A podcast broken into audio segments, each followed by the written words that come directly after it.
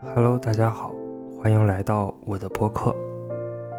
最近三年疫情确实是很折磨人，我也是很久就没有远行出去玩儿，就觉得失去了很多本来应该有的自由吧。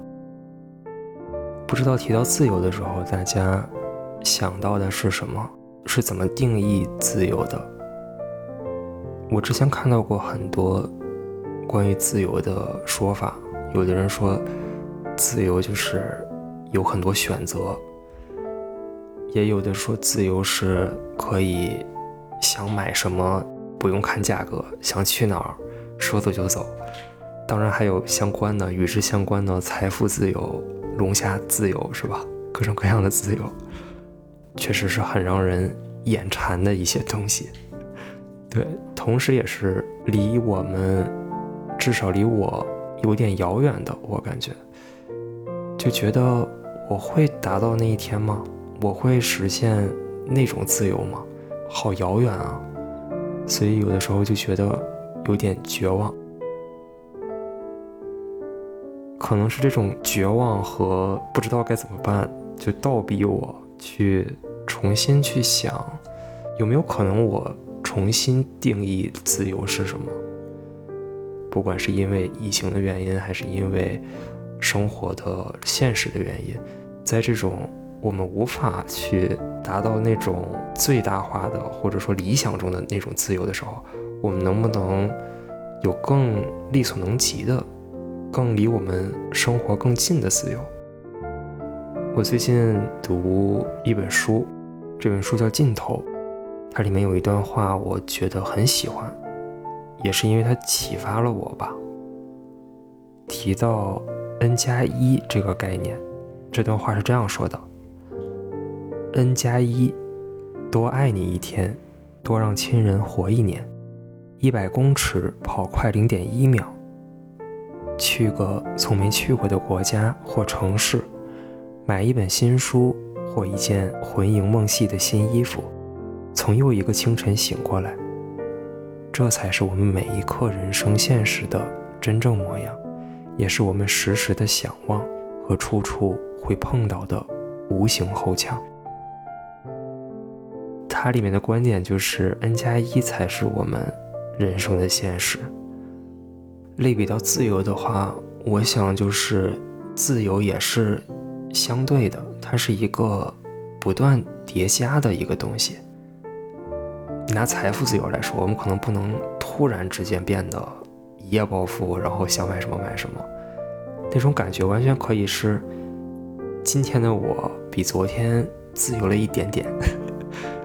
今天我发工资了，所以我可以买一个昨天的我还不能买的东西，我就比昨天更自由。嗯，不光是在财富上，嗯，就是如果让我。去定义自由的话，现在我的定义是：自由就是今天的我的世界比昨天我的世界大了一点点。不管是因为我读了一本新书也好，或者是我去了一个没有去过的地方，认识了一个没有认识的人，我觉得只要我的世界比原来多了一个人，多了一点知识，多了一点体验。那我就是比原来更自由了。我觉得从这个角度看，只要你愿意去多迈出一步，就可以达到一个更自由的状态。我觉得，比方说，最近也是看到牛顿的他的一些故事，说牛顿四十多岁时，他的仆人是这么描述他的：我从不知道他有什么娱乐消遣。他不骑马，不散步，不打保龄球或者参加任何运动。他觉得时间不花在研究上就等于浪费。除了出门讲课，他从不离开房间。听他讲课的人不多，能理解的更少，因为没有听众，他常常只能对着空气朗读。读到这儿，我觉得。从一般的意义上来讲，牛顿他都不出门，不出房间，用现在的话说就是一个宅男。感觉跟自由完全不沾边儿。当然，也可能他房子很大，那我就不知道了。但是他发现的这个定律是关于宇宙的，是一个我们能想到的最大的东西。这书里说，万有引力完美的阐释了什么叫做宇宙。无论在宇宙哪个角落，万有引力定律都适用。牛顿不打算掩饰这份自豪，他为万有引力定律写道：“我以此论证世界的结构。”我读到这儿就很震撼，就觉得牛顿的脑子里是整个世界、整个宇宙，所以谁有资格说他不自由呢？确实是有的时候，自由的定义可能比我们想的。要更多维、更复杂。如果说从我身上说的话，最让我觉得自由的最近的事情，也是一种 N 加一吧。